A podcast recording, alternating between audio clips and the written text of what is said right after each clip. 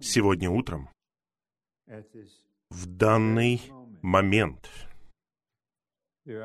есть два особых положения в сердце у Бога.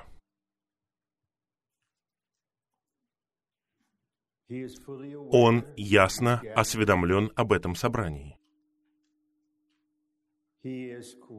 Он координируется со всеми нами, чтобы его воля, его намерение, его желания сердца были осуществлены чуть больше сегодня.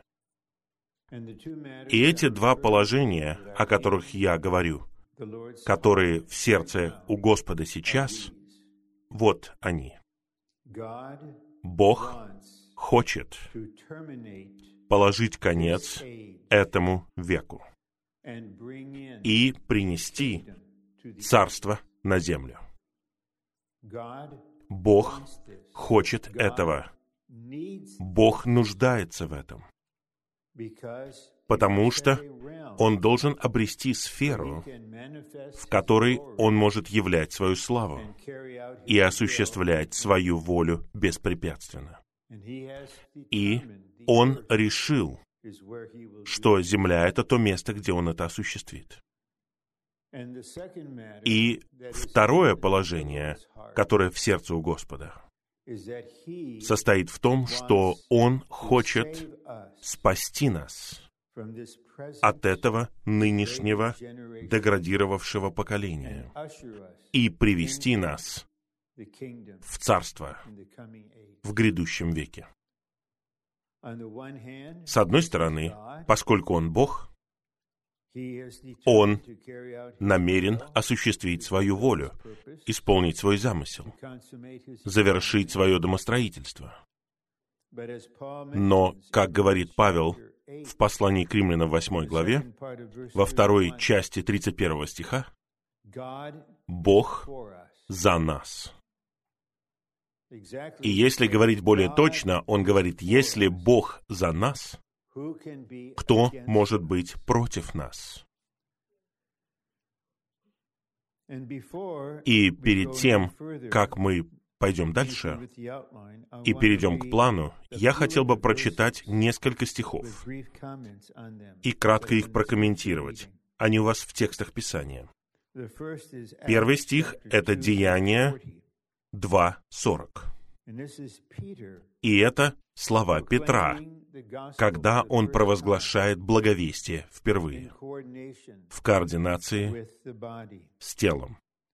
И он обращается к трем с лишним тысячам человек, которые были обличены, которые покаялись и стали просить о спасении. И он говорит им, вот этот стих говорит следующее. «И многими другими словами он твердо свидетельствовал и увещевал их, говоря, «Спаситесь от этого испорченного поколения». Не просто спаситесь от вечного наказания. Не просто спаситесь от суда у Белого престола. Не просто спаситесь, чтобы получить вечную жизнь. Это другое спасение. Что-то, что происходит сейчас, в данный момент. Спасение от этого испорченного поколения. Затем мы переходим дальше, к первому посланию к Коринфянам, 12 главе.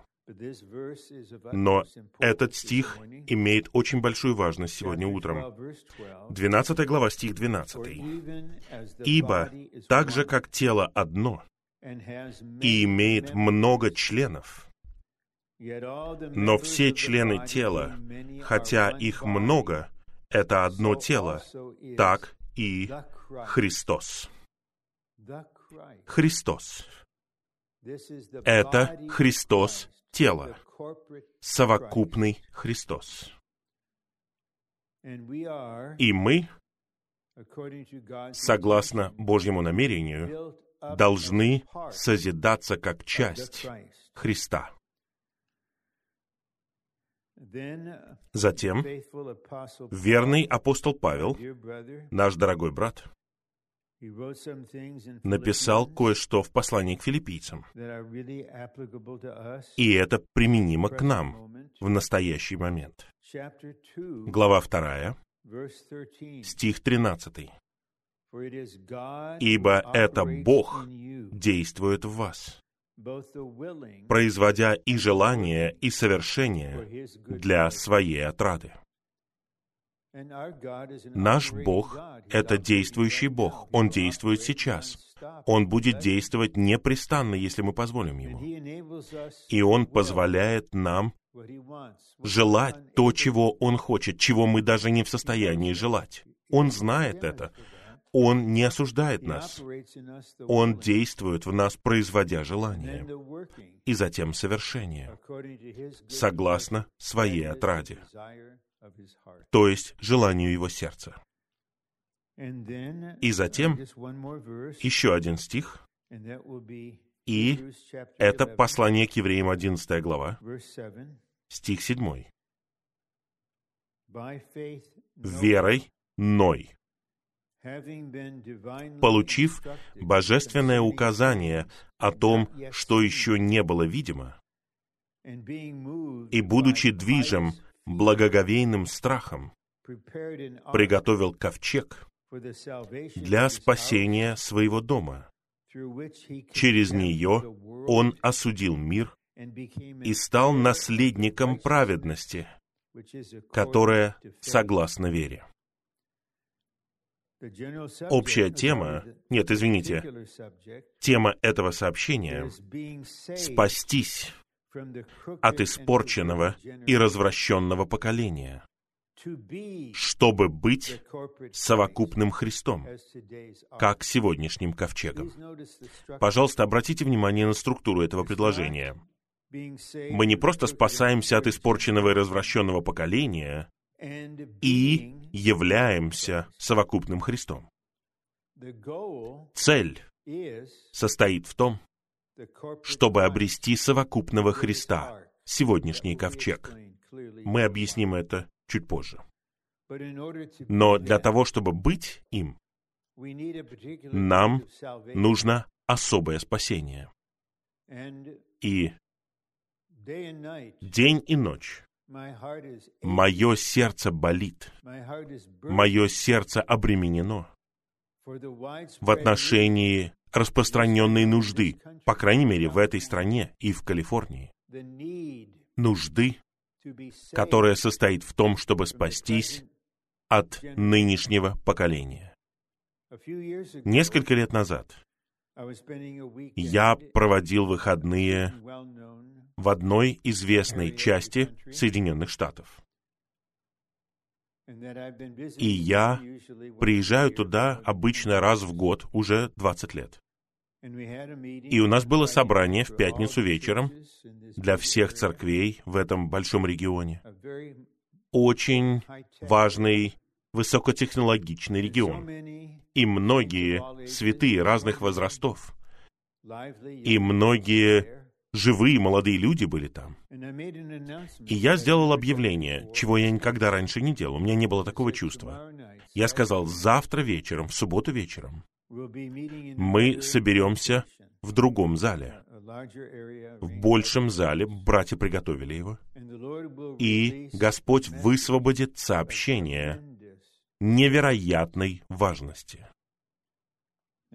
Я пытаюсь привлечь людей не к своему сообщению, а к Господнему Слову. И через 24 часа после этого собрания в большом зале собраний один из старейшин, который также является соработником, сказал мне кое-что. Он говорит, многие молодые святые не пришли на это собрание. И я понял. Это точно.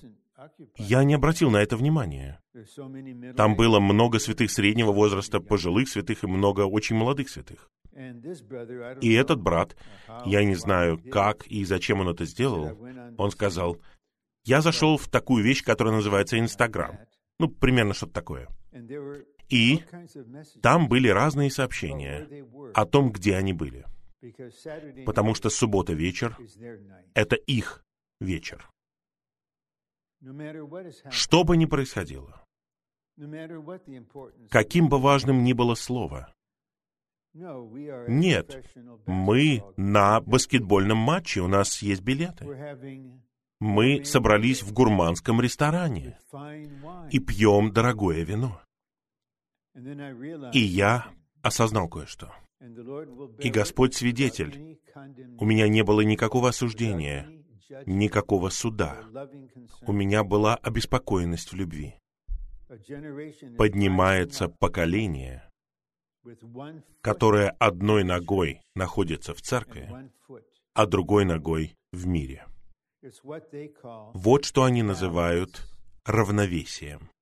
И на собрании, где были вопросы и отклики, особенно с этой возрастной группой, мне часто задают вопрос. Вы можете объяснить равновесие? Они хотят узнать, в чем состоит равновесие.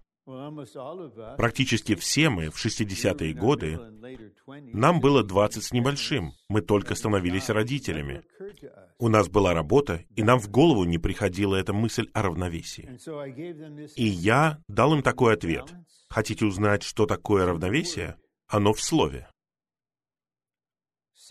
Ищите прежде Царство Божьего и Его праведности. И все это будет добавлено к вам. А затем вы переходите к первому посланию Тимофею, где Павел наставляет святых жить нормальной жизнью. И он говорит, если кто-либо не заботится о своем доме, о своих домашних, он хуже неверующего. Вот равновесие. Но я отдаю Господу пятницу вечером, иногда. Я отдаю Ему часть Дня Господнего, большую часть времени. Суббота — это мое время наслаждения. Итак, первый римский пункт — он относится ко всем нам. Но я молюсь внутренне, чтобы Господь озарил всех святых, особенно тех, кто живет в богатых странах, в Калифорнии. У вас есть образование, вас берут на работу большие технологические компании. Там можно практически спать, там можно есть. Зарплата начинается от 100 тысяч долларов в год. Разве это не чудесно? И при этом у вас может быть какая-то церковная жизнь. И вы называете это равновесием. Каждый в Господнем восстановлении, я говорю только с нами, каждый кто живет так в Господнем восстановлении, не будет восхищен вместе с победителями. И они пройдут через великую скорбь и будут восхищены в конце этого времени. Есть спасение. В самом начале Петр говорит, «Спаситесь! Спаситесь!» Главным образом для того, чтобы Господь смог исполнить то, что у него на сердце. А теперь с этим вступлением мы можем рассмотреть первый раздел довольно быстро. Он говорит сам за себя. И помня о времени, я хотел бы сосредоточиться на бремени в следующем разделе. Первый римский пункт. Это очень серьезное утверждение. Сегодня на Земле есть только две вещи. Испорченное и развращенное поколение и церковь как совокупное выражение Христа. Есть только эти две вещи. И, возможно, кто-то спросит, а что вы скажете об этой известной семинарии? Ну, там есть драгоценные, молодые мужчины и женщины, Они любят Господа, они думают, что им нужно получить такое образование, стать профессионалами, и, возможно, там есть выдающиеся профессора, но сама эта структура является частью испорченного поколения. Когда Павел в послании Галатам первой главе говорит нам о том, что Бог избавляет нас из нынешнего злого века, этот нынешний злой век включает в себя все формы религии. И средоточие как раз в этом. Когда в июне 1966 года во время двух с половиной летнего периода в пустыне, после того, как я закончил семинарию в Принстоне, и Господь провел меня через два года работы надо мной, чтобы смирить меня и открыть путь для того, чтобы я пришел в Господнее восстановление, просто как брат. Я провел большое исследование. Нужно ли мне перемещаться от пресвитериан, может быть, в эту группу или в ту группу. И я помню, в четверг вечером я завершил свое исследование, и я сидел за столом в библиотеке в Детройте. И я решил вот что. Все они одинаковые. Я выхожу из всей этой системы. И тогда мы решили уехать. У нас было водительство переехать в Калифорнию. Я познакомился со святыми в церкви в Сан-Франциско, и все изменилось. И это просто факт. Даже президент этой семинарии, я с ним связывался много лет спустя ради братьев, которым нужен был профессиональный совет. Я сказал, доктор такой-то, вы помните меня? Он сказал, я помню тебя очень хорошо. Я не сказал бы, что я был возмутителем спокойствия, но происходило много вещей, потому что мы по-настоящему искали Господа.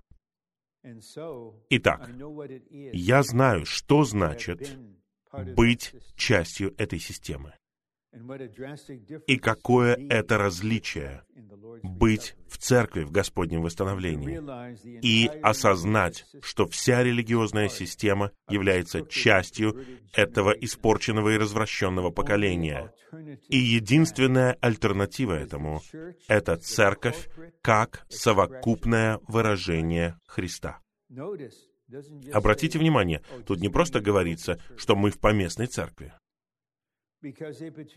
потому что поместная церковь может и не быть совокупным выражением Христа. На какое-то время она может погрузиться в формальность. Все становится предсказуемым.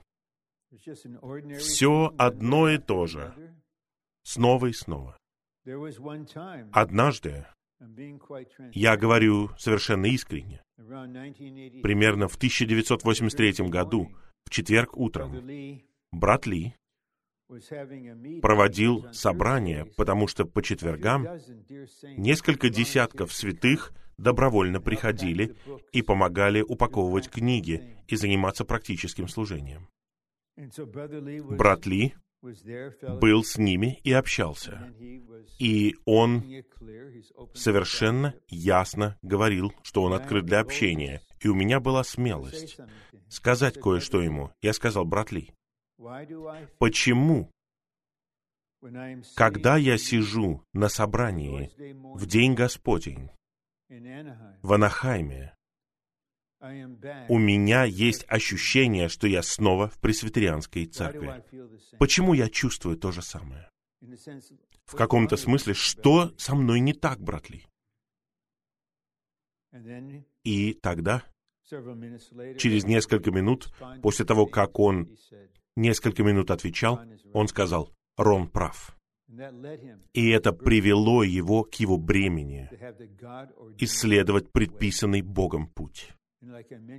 Как я говорил вчера, его величайшее беспокойство состояло в том, что мы погрузимся в организованное христианство и станем его частью.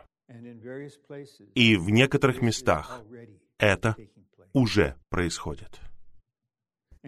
Поэтому мы не должны поспешно провозглашать «я в поместной церкви», поэтому я часть совокупного выражения Христа. Ну, выражение Христа требует преобразования нашей души.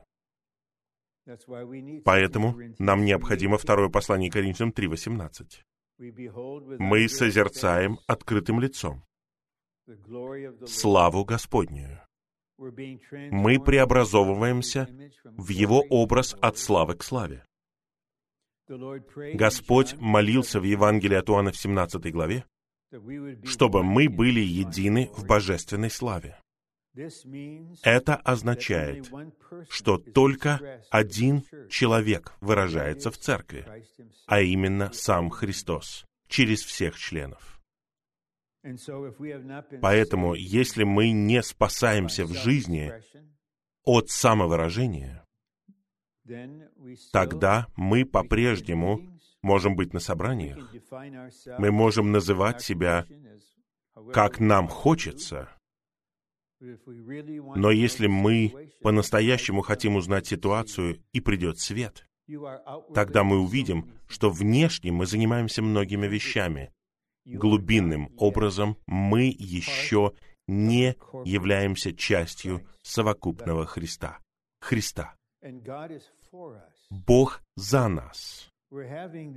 Мы проводим это собрание сегодня утром не для того, чтобы все мы оказались под судом, а для того, чтобы у нас возникло побуждение, осознание, что Бог за нас. Он хочет привести всех нас понемногу здесь и сейчас, в действительное совокупное выражение Христа. Пункт А. Тот, кто не находится в церкви, как в совокупном выражении Христа сегодня, находится в испорченном поколении. Итак, эти молодые профессионалы, которые воспользовались своей субботой вот так вот, не осознают, что они являются частью этого поколения, но в итоге так и есть.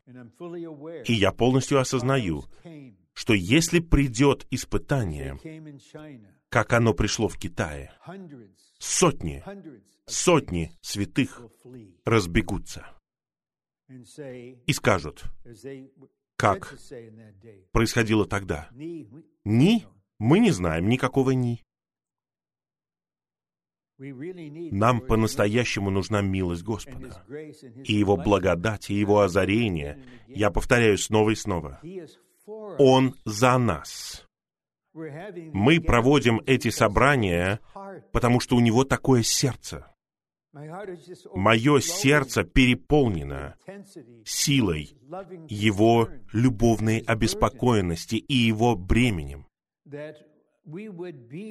чтобы мы были частью церкви как совокупного выражения Христа. Мы живем в этом поколении, но мы не принадлежим к нему. Мы не от него.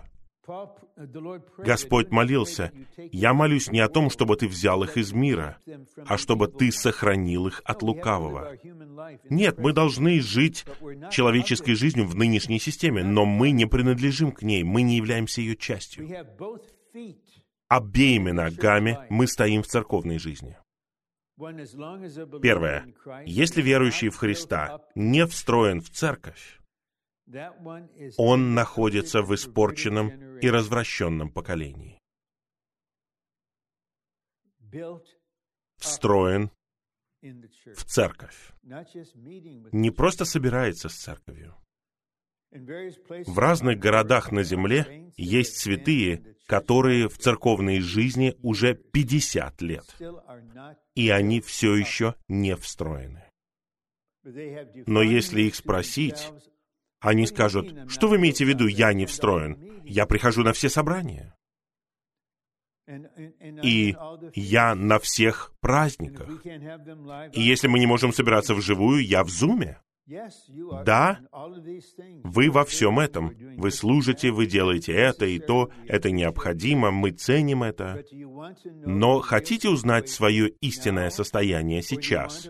Или вы хотите узнать его позднее? Вы можете быть в церковной жизни внешне, не будучи состроенными в совокупное выражение Христа внутреннее, глубинным образом.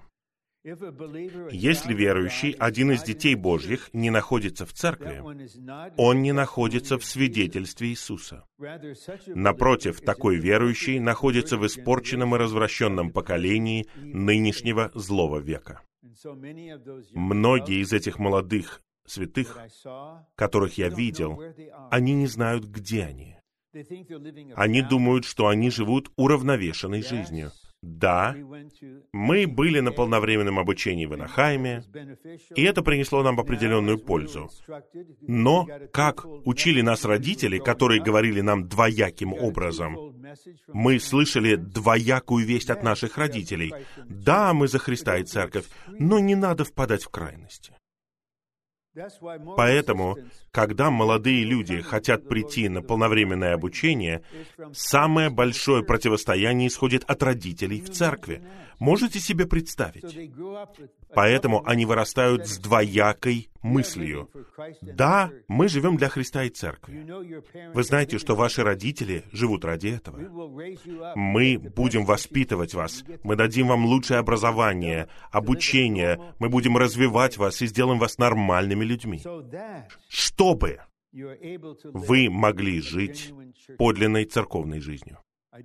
Я не понимаю так называемого равновесия. Ищите прежде Царство Божьего. Ищите прежде созидания. Я не хочу.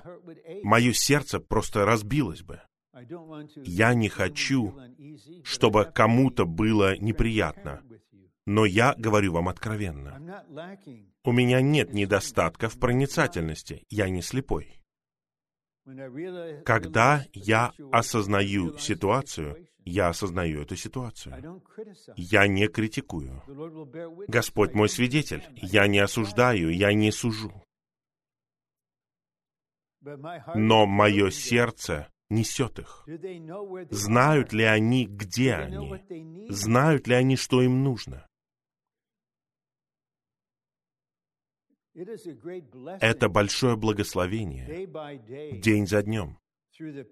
Благодаря драгоценной побеждающей крови Христа и Христу как действительности всех приношений, то, что мы можем приходить к Нему, такие, какие мы есть сейчас, как говорится в гимне, «Иду, как есть».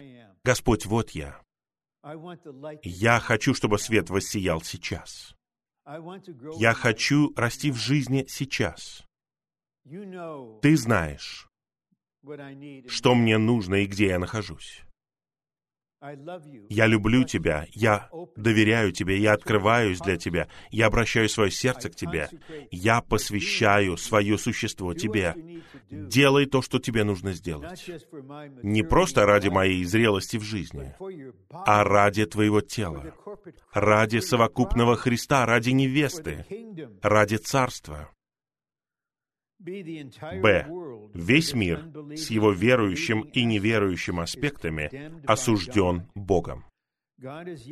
Бог использует своих любящих и верных ищущих в Его восстановлении, чтобы протестовать против сегодняшнего течения. Мы не протестуем на улице с плакатами, и с громкими инструментами. Но мы являемся антисвидетельством. Наше существо — это протест. Мы провозглашаем, что это безбожная, беззаконная страна. Калифорния — это деградировавший штат. И мы здесь не бунтуем вот таким вот образом. Мы не выступаем против чего-то открыто. Мы являемся антисвидетельством, потому что мы являемся положительным свидетельством. Разумеется, в Калифорнии, наверное, миллионы дорогих братьев и сестер. Возможно, Господь поведет нас молиться за них. Господь, оживи их, озари их. Пусть у них будет восстановительный перевод Нового Завета. Господь, верни многих назад. Это твои овцы. Их место не в загоне, их место в стаде. Сделай это в Калифорнии. Пусть это будет положительным свидетельством для всего восстановления. Итак, мы должны жить здесь, в этой ситуации, но мы не принадлежим к ней. И мы являемся антисвидетельством для нее, потому что с положительной стороны мы становимся совокупным выражением Христа. В. Церковь, как совокупное выражение Христа, является свидетельством против сегодняшнего злого поколения. А теперь просто небольшое отступление, веселое. Я сомневаюсь, что такое произойдет, поскольку сейчас люди рассуждают очень много о поле. Можно называть себя «он» утром, называть себя «она» вечером, называть себя «мы». Используйте правильные местоимения в отношении меня. Я уважаю вас, да, но как мне вас называть? Но я хотел бы и свои условия предложить. Я хочу, чтобы вы знали мой пол. Я Сын Божий. Я Бога-человек. Я божественно-человеческий. Поэтому я хочу, чтобы вы обращались ко мне как Бога-человек Рон. Хорошо? Разве это несправедливо? У меня самый лучший пол. Возрожденные люди. Ну, наверное, такого никогда не произойдет, потому что все, что я замечательным образом придумываю, дух не согласен с этим. Но я подумал, может быть, вам понравится эта иллюстрация. Просто для небольшого развлечения. Но наше существо — это свидетельство. Наше совокупное выражение — это свидетельство.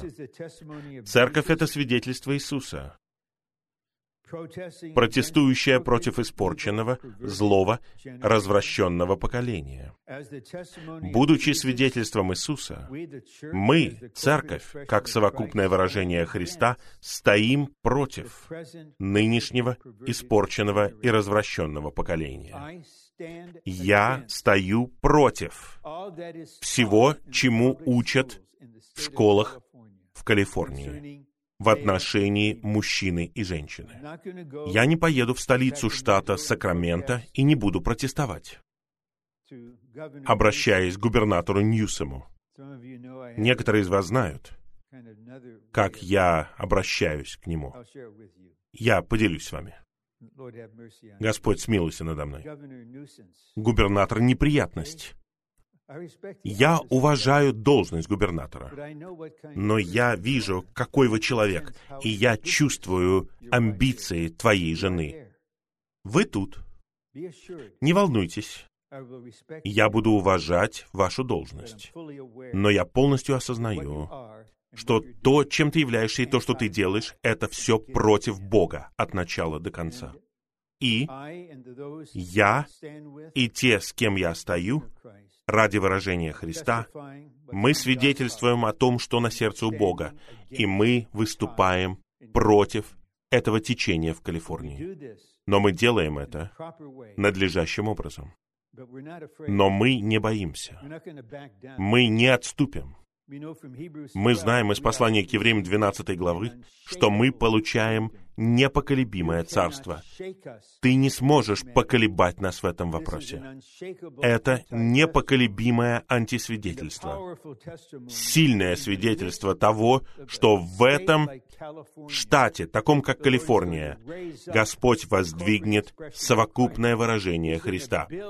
Он построит этот ковчег. И однажды вы узнаете, вы узнаете, многие люди, которые жили в Калифорнии долгое время, где они? Где они? Кто-то скажет, они были восхищены. А вы, знаете, где вы? Вы в первом дне великой скорби. Это произойдет. Это на самом деле произойдет. А теперь мы совершаем поворот. Второй пункт. Если мы хотим быть совокупным выражением Христа в церковной жизни, нам нужно быть сегодняшней семьей Ноя. строящий совокупного Христа, как ковчег, который избавит нас от испорченного и развращенного поколения и введет нас в грядущий век Царства Божьего. Я думаю, совершенно очевидно, что я одолжил все это учение из служения брата Ли. И большая часть этого раздела была высвобождена более 45 лет назад во время жизнеизучения бытия в говорении о ковчеге. И я ценю то, что брат Ли говорил все это, зная, он говорил много раз. Это как играть на скрипке перед коровами. Вы доброжелательные, вы мягкие. Я говорю что-то, а вы говорите «му», «му». Но у него было видение, что рано или поздно мы войдем в это. Одно из первых качеств апостола — это терпение, долготерпение. И вот теперь пришло время, когда мы можем черпать из богатства служения, которое раскрывает Слово для нас, потому что мы хотим быть семьей Ноя. Это наша фамилия. Я Рон Ной. Моя жена Таня Ной. Мы все из семьи Ноя. И теперь что мы делаем? Мы строим совокупного Христа, на которого указывает ковчег. Ковчег, который строил Ной, имеет двойное значение в системе прообразов. Во-первых, он обозначает самого Христа, того, в котором мы были спасены и приведены к Богу. Но ковчег также обозначает совокупного Христа, Христа.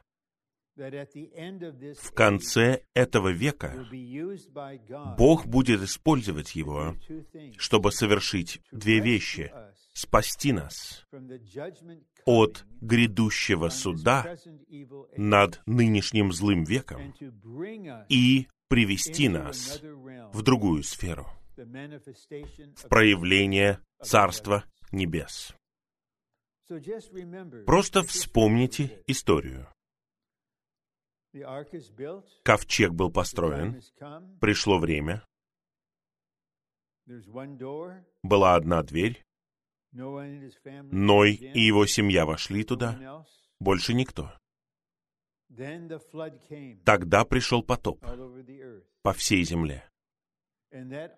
И этот ковчег спас их от суда над тем поколением.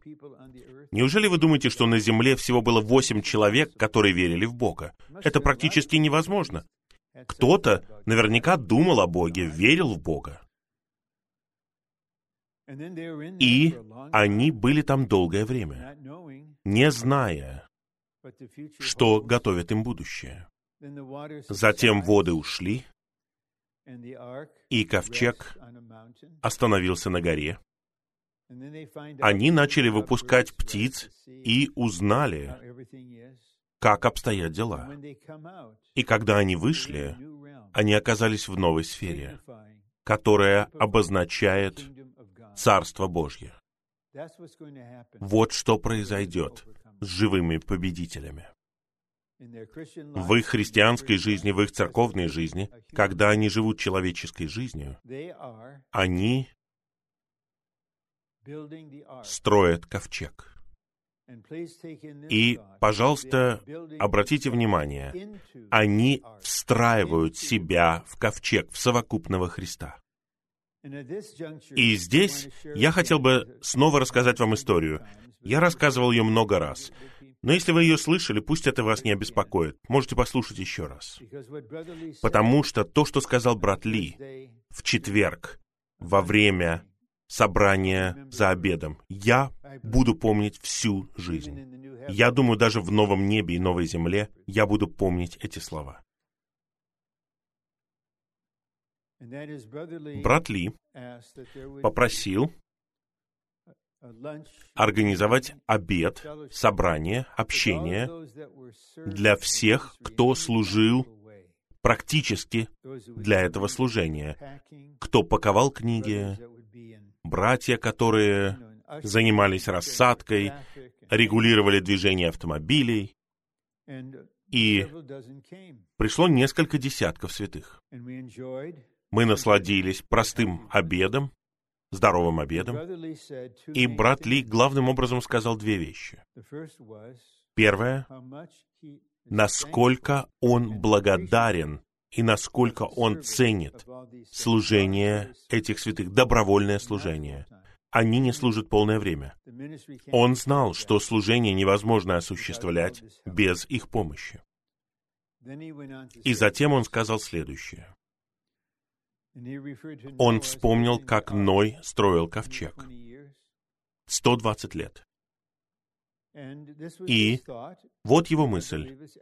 И я верю, что это точная мысль. Он сказал, конечно же, были другие люди, которые верили в Бога. Это все равно век совести. И, возможно, когда они видели этого человека, который трудится таким вот образом, тогда сосед или друг, возможно, говорил ему, «Да, я помогу тебе, донесу тебе это бревно». Этого в слове нет, но я думаю, это понятно, наверное, так и было.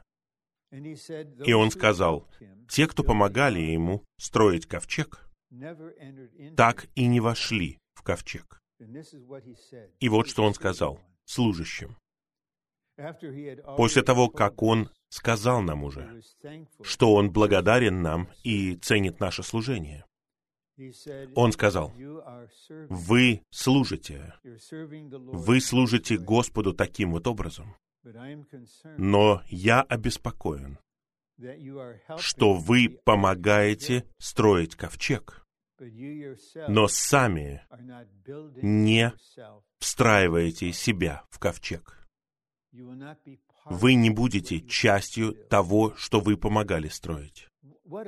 Какое чудесное, верное слово. Любящее слово всем служащим. Он заботится о них. Я не просто ценю, что вы оказываете мне всю эту помощь.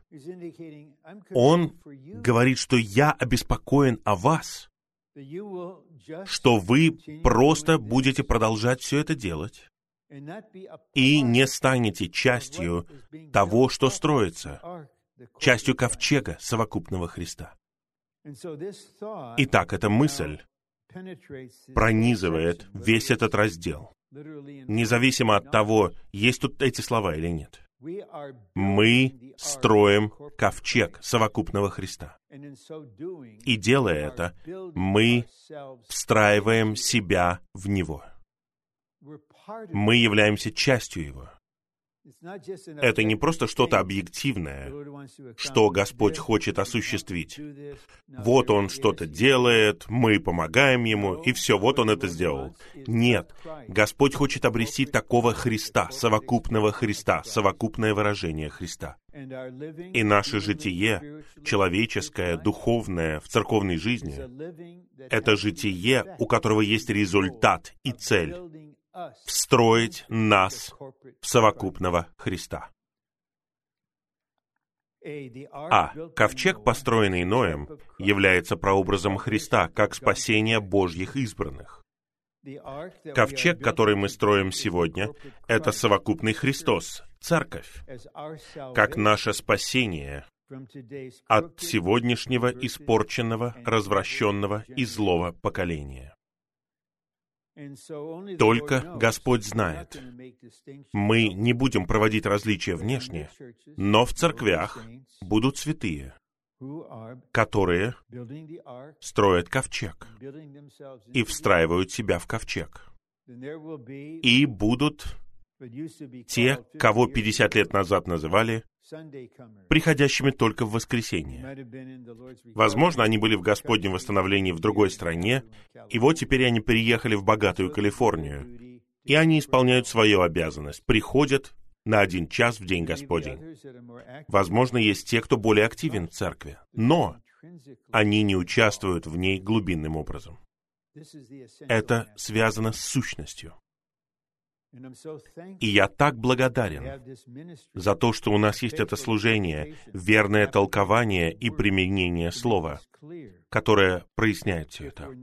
Если мы не являемся частью совокупного Христа, мы являемся частью этого испорченного поколения. И придут испытания. И были испытания. Я не думаю, что это мудро вникать во все детали. Но когда пришли испытания, многие, кто были в церквях, сказали, мы ничего общего с этим не имеем. У нас ничего общего с этим человеком, с этим служением. Нет, мы согласны. Он такой. Итак, придут испытания для всех нас. Но если мы встроены в ковчег, это испытание будет средством, при помощи которого мы будем выведены из этого века. И где мы оказались? Мы восхищены. Началась великая скорбь. Господь говорит, дорогая, добро пожаловать на свадебный пир. А теперь мы идем в Армагеддон на сражение. И ты моя невеста войска. И, возможно, она скажет, а что мне надеть для Армагеддона? Твоя свадебная одежда достаточно. Это твоя форма. И в то время, когда происходит на земле великая скорбь, происходит и парусия, тайное пришествие. Но Христос не один, Он приходит не один во второй раз. И, конечно же, это на самом деле произойдет. И от всего сердца я хочу быть там. И от всего сердца я хочу, чтобы вы были там. Потому что мы должны участвовать в величайшем устроительном повороте, который когда-либо видела Земля. И Господь придет, Он покончит с войском Антихриста при Армагеддоне, Сатана будет связан и сброшен в бездну, все человеческое правление будет упразднено, и Царство Божье будет явлено по всей земле. И те, кто будет царствовать с Ним, будут распределены по разным городам. Это на самом деле произойдет. И наша жизнь на земле является мостом между Божьим вечным замыслом, который запланирован до основания Вселенной, и его завершением. Пункт Б. Церковная жизнь — это сегодняшний ковчег, который должен положить конец нынешнему веку и принести Божье Царство. Бог хочет, и Бог нуждается в том, чтобы положить конец нынешнему веку. Господь желает, чтобы семья Ноя построила ковчег и свидетельствовала против течения века, чтобы он мог использовать их для того, чтобы положить конец этому веку и принести век царства. Какая это ответственность? Использовать этих людей в церковной жизни для того, чтобы положить конец этому веку и принести век царства. Для того, чтобы это произошло, должно произойти кое-что еще в нас. И только Господь Дух может произвести это. О чем вы говорите, братрон? Мы должны искренне пожелать, чтобы этот нынешний век был закончен. Мы должны серьезно захотеть этого. И не только те, кому 87 лет. Или те, кто помладше, им 72 всего, или святые среднего возраста, даже некоторые, которым 16 лет. Им всего лишь 16. Но они абсолютно посвящены и любят Господа. Они говорят, «Господь, передо мной вся моя человеческая жизнь. И я хочу получить все, что сделали мои родители. Но есть что-то, чего я хочу еще больше. Больше, чем даже моего человеческого будущего. Я хочу, чтобы ты пришел. Я хочу, чтобы этот век завершился. Я хочу, чтобы царство пришло. Я хочу быть на свадебном пире. И только Господь может осуществить это в нас. Он знает. И, возможно, не с улыбкой, когда мы пели этот лозунг много лет назад и молимся «Приди, Господь Иисус». Это так сладостно. Мы любим петь этот гимн. И потом мы молимся «Приди, Господь Иисус». Но Господь знает, что во многих сердцах есть тайное слово. «Приди, Господь Иисус». Но не сейчас. Не сейчас. Не осуждайте себя, если у вас есть это не сейчас. Вы люди. Конечно же, вы хотите вступить в брак. И вы хотите выйти замуж и стать мамой. Конечно же. Этого не нужно стесняться. Мы не роботы. Мы люди. Но в нас развивается превосходная любовь, наивысшая любовь, первая любовь, лучшая любовь. И мы посреди своей ситуации, мы можем сказать, как никогда раньше. Господь Иисус, я люблю Тебя. Я нахожусь в божественном романе. Я люблю Тебя.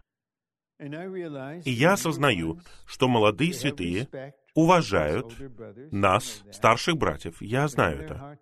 Но в сердце они говорят, да, да, брат Рон, ты пожилой человек с человеческой точки зрения. Ты пережил все это. Но у нас, возможно, не будет возможности сделать это. Я понимаю. Я буду как папа вам, а вы будете как, наверное, внук для меня потому что у нас такая разница в возрасте. Я буду как дедушка. Я понимаю, да. Меня это не беспокоит, когда вы так думаете. Но все равно. Господь не восхитит тех, кому 80 с лишним. Он восхитит всех победителей.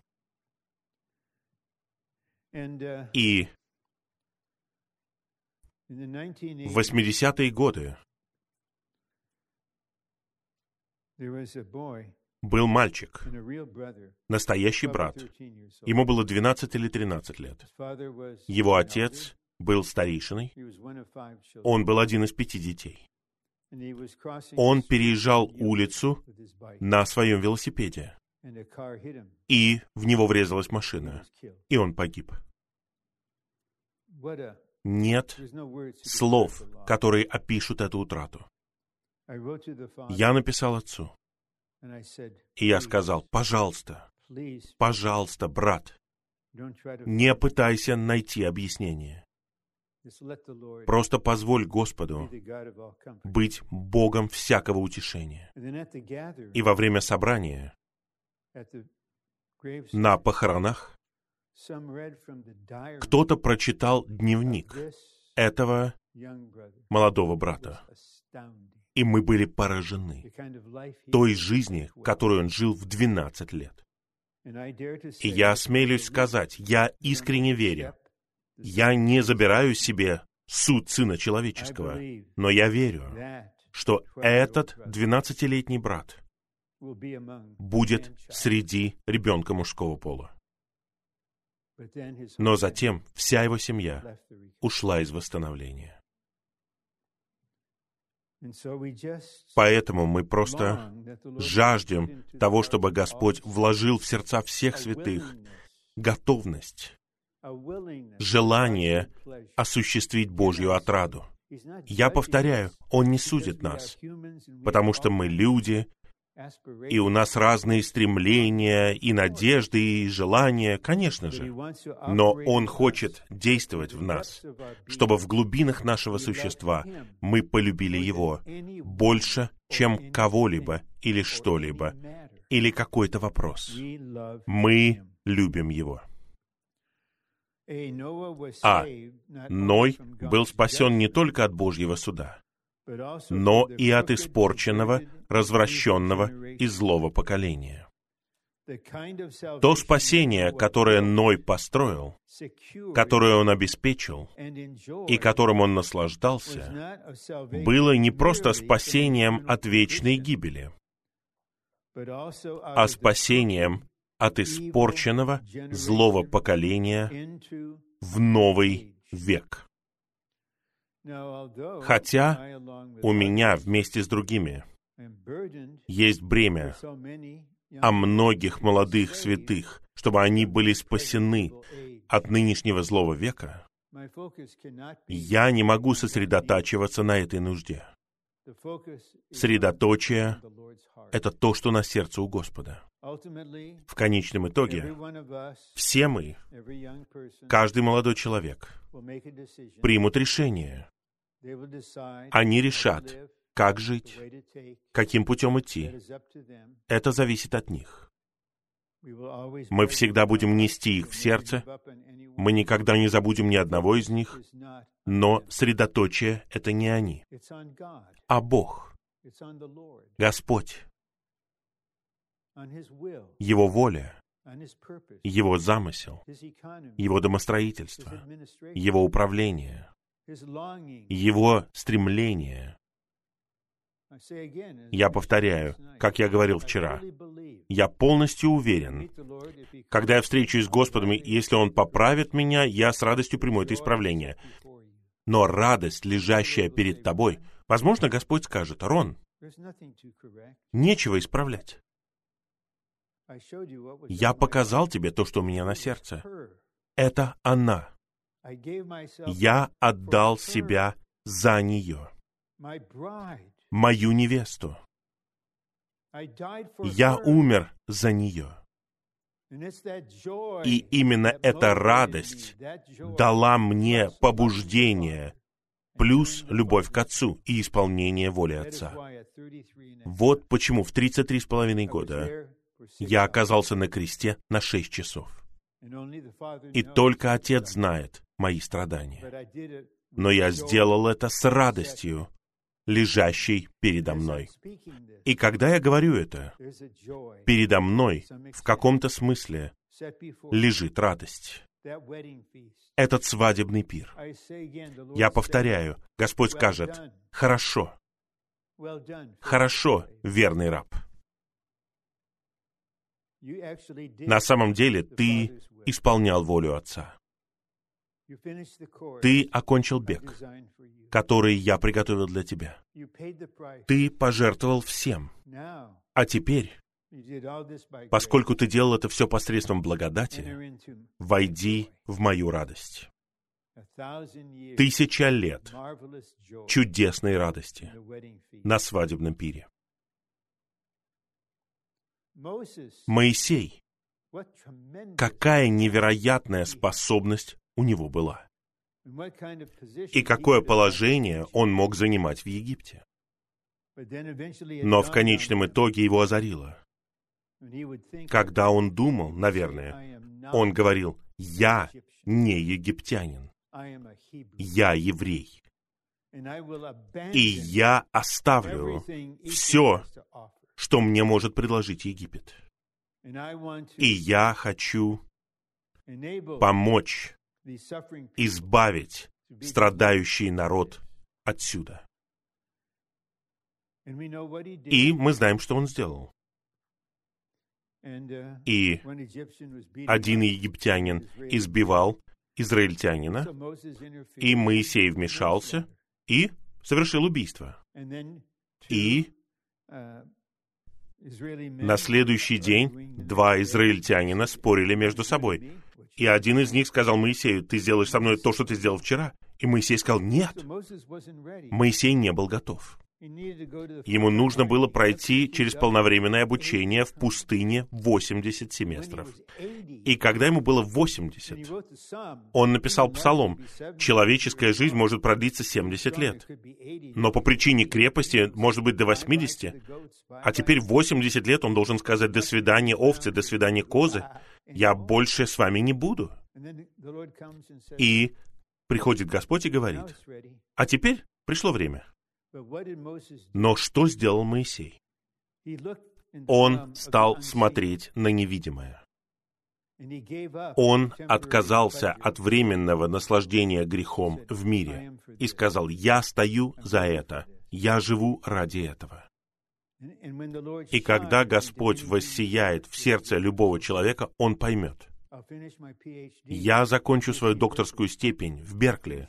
Я закончу ее. Я напишу чудесную диссертацию. Я переживу защиту. И затем я оставлю своего отца-тирянина. Несколько лет назад мне прислали приглашение на выпускной одного брата. Он был на обучении, он познакомился с сестрой на обучении, они поженились, потом он пошел в медицинский университет. По-моему, у него было водительство Господа, и он прислал мне приглашение на свой выпускной. И он написал на самой карточке, «Я хочу, чтобы вы знали, я праздную смерть моего отца-тирянина, потому что теперь он будет жить для Бога». До сегодняшнего дня. До сегодняшнего дня. Итак, мы просто жаждем, чтобы у нас было это осознание. Я повторяю, те, кто будет восхищен, жили нормальной, практической, повседневной человеческой жизнью, согласно своей ситуации. Но внутренне они были зрелыми и готовыми. Два. В церковной жизни мы строим совокупного Христа как ковчег для нашего спасения и для спасения тех, кто находится под нашей заботой. Разве нет тех, о ком вы заботитесь? Даже если у вас нет ясности, что делать внешне, разве они не у вас в сердце сейчас? Они в сердце у вас. Может быть, это ваш брат или сестра. Может быть, это ваши родители. Может быть, это друзья, которых вы помните из со школы. Вы хотите, чтобы они были спасены.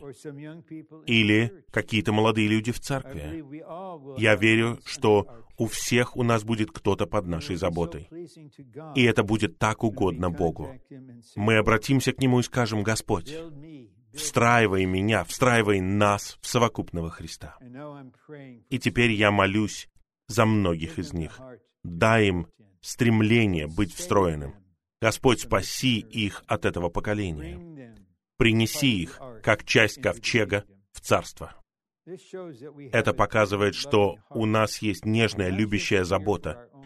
Мы не просто выступаем за свою собственную победу в конечном итоге. Это так узко.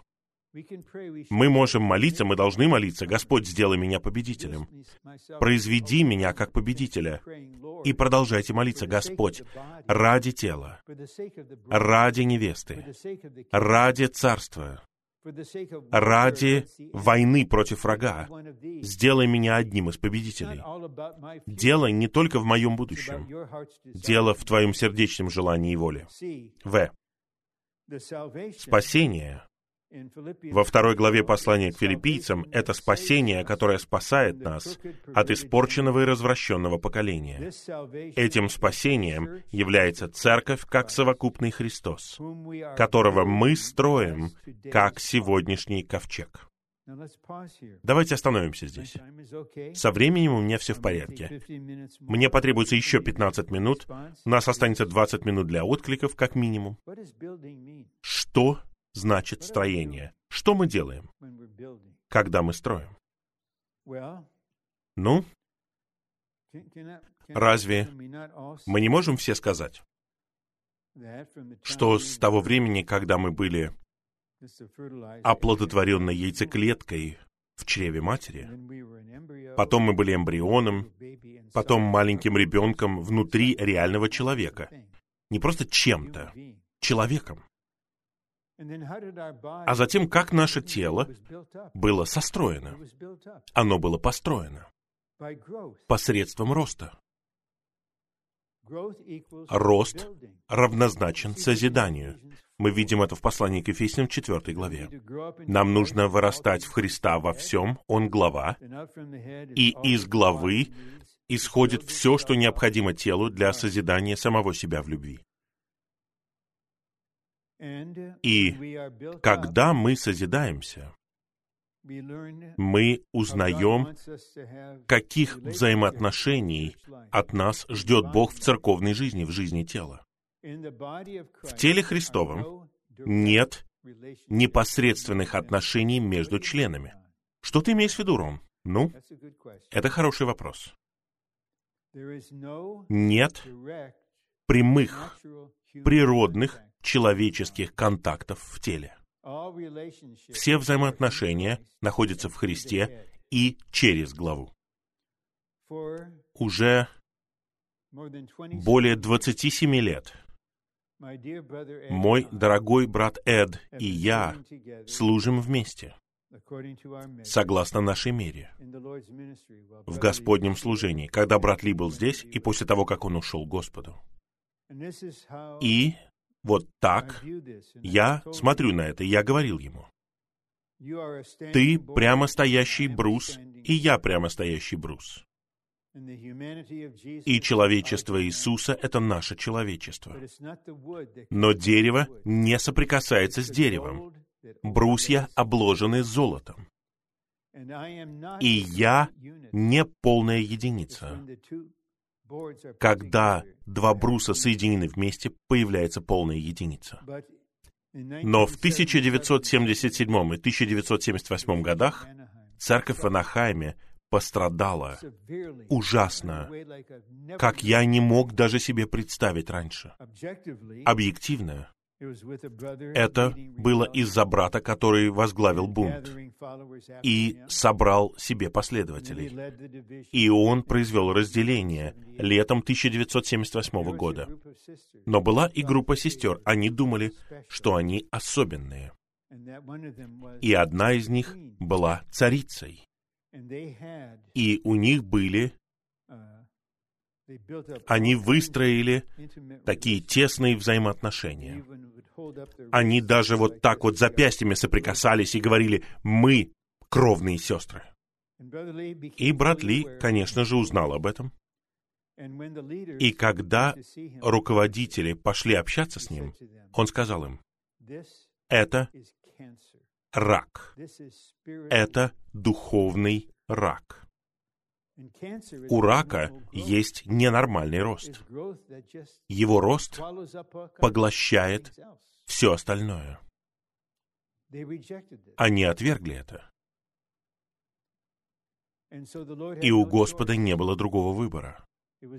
Нужно было или позволить им остаться и уничтожить церковь, или удалить их. И они все были удалены и ни одна из них не покаялась. Поэтому нам нужно быть спасенными. Будут другие мероприятия.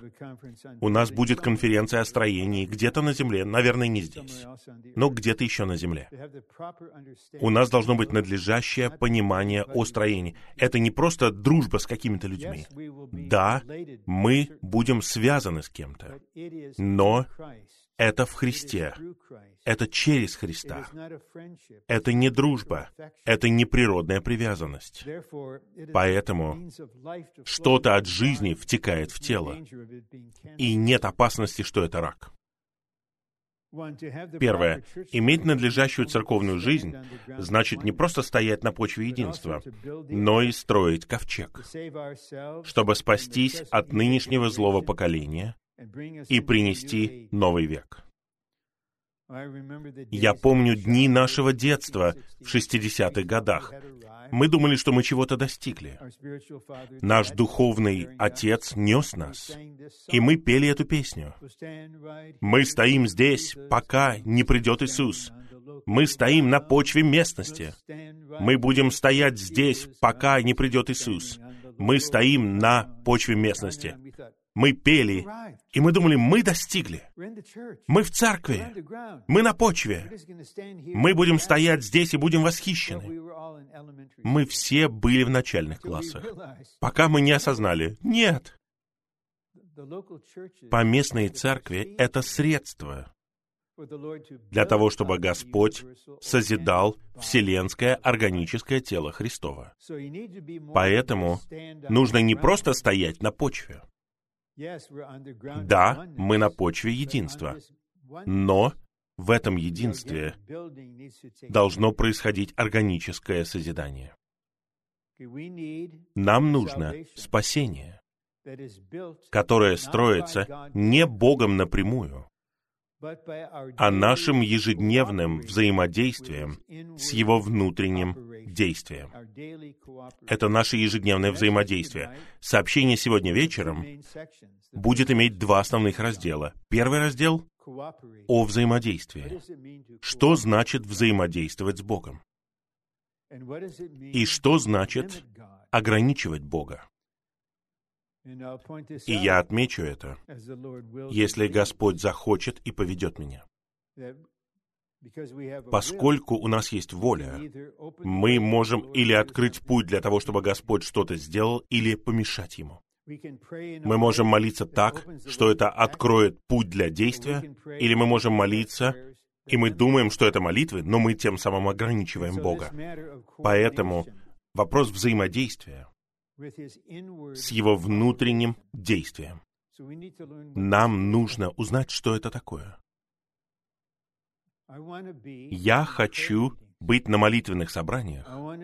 Я хочу быть на собраниях в День Господень, где в каждом из нас происходит внутреннее действие. И мы учимся взаимодействовать с этим внутренним действием. Поэтому появляется выражение. Но когда я был в организованном религиозном христианстве, такой вещи, как внутреннее действие, не существовало. Если бы вы использовали это выражение, вас бы обвинили в том, что вы впадаете в крайность, или вы какой-то радикал, или мистик. Это что-то в вашей психологии, но есть внутреннее действие. Поэтому у нас есть эти слова на бумаге. Его внутреннее действие. Я хочу откликаться на Божье внутреннее действие. Позвольте мне сказать это, пусть Господь покроет меня и вас. Есть внутреннее действие, которое происходит, когда я говорю. Эти вещи никогда мне не приходили в голову, у меня никогда не было такого водительства, но есть внутреннее действие, и я узнаю это, совершая разные ошибки. Но мы учимся. Итак, нам нужно узнать, что это значит ежедневно взаимодействовать с его внутренним действием. Я так благодарен. Иногда я слышу это, потому что это происходит в другой части дома. Несколько сестер, две, три, четыре, иногда по нескольку раз в неделю, они жизненная группа, они молятся. И я осознаю, вау, это молитва, это внутреннее действие, это взаимодействие, это отклик на ходатайство Господа, это молитва как ответ на то, что Господь делает внутренне. И есть вот эти несколько драгоценных сестер, я надеюсь, по всей земле, может быть, сотни таких групп. Я не могу жить, я не преувеличиваю, я не могу жить, я не могу функционировать без такой молитвы, которая является примером такого взаимодействия с внутренним действием Бога. Г. Бог хочет обрести церковь, ковчег, где мы можем быть спасены от сегодняшнего злого поколения.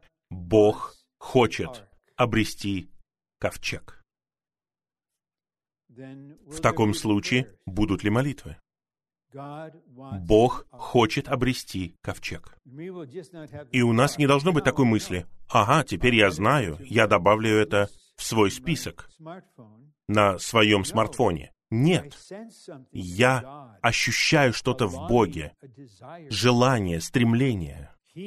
Он хочет обрести ковчег, потому что Он хочет спасти нас от сегодняшнего злого поколения.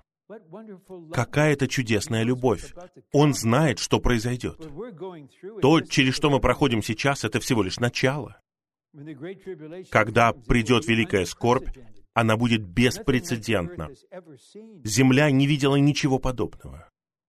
И когда мы будем проходить через это как в дни Ноя, до восхищения победителей, все станет намного хуже, чем сейчас. И я решил одну вещь. Это небольшое отступление, но это применимо сейчас. В прошлом году, в начале февраля, мы с Таней были в Малайзии, потом мы были в Сингапуре, и мы узнали о вирусе. Мы узнали о нем. Откуда он появился, что он может сделать. И я начал изучать. И я принял решение об этом. Мной не будет управлять страх. Я буду делать все, что нужно делать, как пожилой человек, чтобы защититься. Да, так и будет. Но я не буду под управлением страха. Но вся наша страна находится под управлением двух вещей. Страх и гнев, злость. Люди злятся. Может быть, некоторые из вас слышали?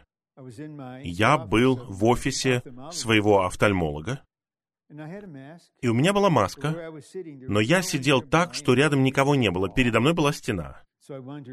И я захотел почитать Писание из телефона. И я спустил маску, потому что мои очки запотевали. И один пожилой мужчина, он выглядел старше меня, но мне кажется, он был младше меня. Он очень разозлился. Он подошел и закричал «Надень маску!» Меня это не поранило, это меня не обидело. Я сказал ему, «Вам нужно быть повежливее». И он сказал, «Нет, не нужно». А я сказал, «Да, нужно». Это просто пример того, что происходит. Поэтому нам нужно быть людьми, которые одерживают победу над этим. И мы встраиваем себя в ковчег. Потому что Господь не просто хочет принести царство, Он хочет спасти нас от этого поколения и от того, что грядет. Это любовь Отца. Бог хочет спасти нас благодаря ковчегу от испорченного поколения и ввести нас в Божье Царство, чтобы исполнить свой вечный замысел. Ввести нас. Какое приятное слово. Я ввожу вас в новую сферу, там все новое. Давайте я поведу вас, я введу вас туда. И вы будете здесь тысячу лет. И после этого у нас будет еще одно сражение, и потом мы будем вместе на новой земле навеки. И наша супружеская жизнь будет совершенной навеки. Это что-то новое. Давайте я введу вас сюда. Бог заботится. Бог заботится о том, находимся ли мы в ковчеге надлежащей церковной жизни. Он хочет, чтобы мы были частью совокупного Христа, частью свидетельства Иисуса. Поэтому я сказал вначале, это у него в сердце. Не просто в отношении нас, а в отношении вас лично. Это в сердце у Бога в отношении вас. Лично. Вы здесь в субботу утром, потому что вы любите Его. Вы хотите расти. Вы хотите, чтобы ваша жизнь имела значение для исполнения Его сердечного желания. И Он хочет спасти вас благодаря ковчегу. Это путь благодаря совокупному Христу. Бог заботится о том, находимся ли мы в ковчеге. Я уже читал это. Он хочет, чтобы мы были частью совокупного Христа, частью свидетельства Иисуса. Очень простая молитва. Иногда я молюсь самыми простыми молитвами в душе. Это не значит, что мне нужно больше времени быть в душе, чтобы молиться, но иногда у меня там появляются подлинные молитвы, и я говорю, Господь, сделай меня частью совокупного Христа. Так просто. Вам не нужно все усложнять. И Господь, сделай мою жену частью совокупного Христа. Господь, все святые в Анахайме. Я не буду просматривать весь список, как я делал раньше. Простая молитва. Этого достаточно. Когда ваша маленькая дочка говорит, «Мама, мне нужны новые туфли», она не должна писать длинную диссертацию об этом. Хорошо, дорогая, давай пойдем в магазин сегодня, купим тебе новые туфли, у тебя эти порвались. На следующей неделе начинается школа. Так просто. Пусть Господь сделает нас простыми, и тогда мы скажем, Господь, вам не нужно умолять. Вы просто можете сказать, Господь, я прошу Тебя сделать меня частью ковчега. Д. Нам нужно не просто проповедовать индивидуального Христа, но и строить совокупного Христа, церковь, то есть сегодняшний ковчег. Благодаря этому совокупному Христу мы спасаемся от испорченного и развращенного поколения. Когда апостолы проповедовали индивидуального Христа, они строили совокупного Христа, ковчег, в котором они будут наслаждаться Божьим полным спасением. Мы должны быть верными в том, чтобы делать то же самое, благовествовать и строить ковчег, проповедуя Христа и строя Христа. И последний пункт. Он очень трогательный. И это замечательное завершение. Когда этот ковчег будет построен, Господь Иисус вернется. Будет выражение и радость во Вселенной. Господь, невеста приготовила себя. Это означает, что ковчег построен, она готова. И он придет, он вернется. Господь Иисус еще не пришел потому что он по-прежнему ждет, когда будет построен ковчег. Сколько еще? Ему нужно ждать. Иногда мы можем молиться, Господь, сколько еще? Пока ты не придешь, сколько еще? А он, возможно, ответит так. Сколько еще вы будете строить ковчег? Вы построите, я приду. Я приду за ковчегом. Когда свидетельство церкви в Господнем восстановлении достигнет зрелости, Господь Иисус вернется. Нам нужно молиться об этом. Господь, сделай свидетельство церкви зрелым в Господнем восстановлении в Китае, что подразумевает огромную цену, в Индии, в Германии, в Бразилии, в Новой Зеландии, по всей земле. Пусть свидетельство Церкви в Господнем восстановлении достигнет зрелости, и тогда Господь Иисус вернется. И Он вернется, когда мы построим ковчег, когда мы встроим себя в этот ковчег. И теперь мы понимаем внутренне, я не могу жить без жизни и общения тела Христова. Я больше не могу жить индивидуалистичной, независимой жизнью.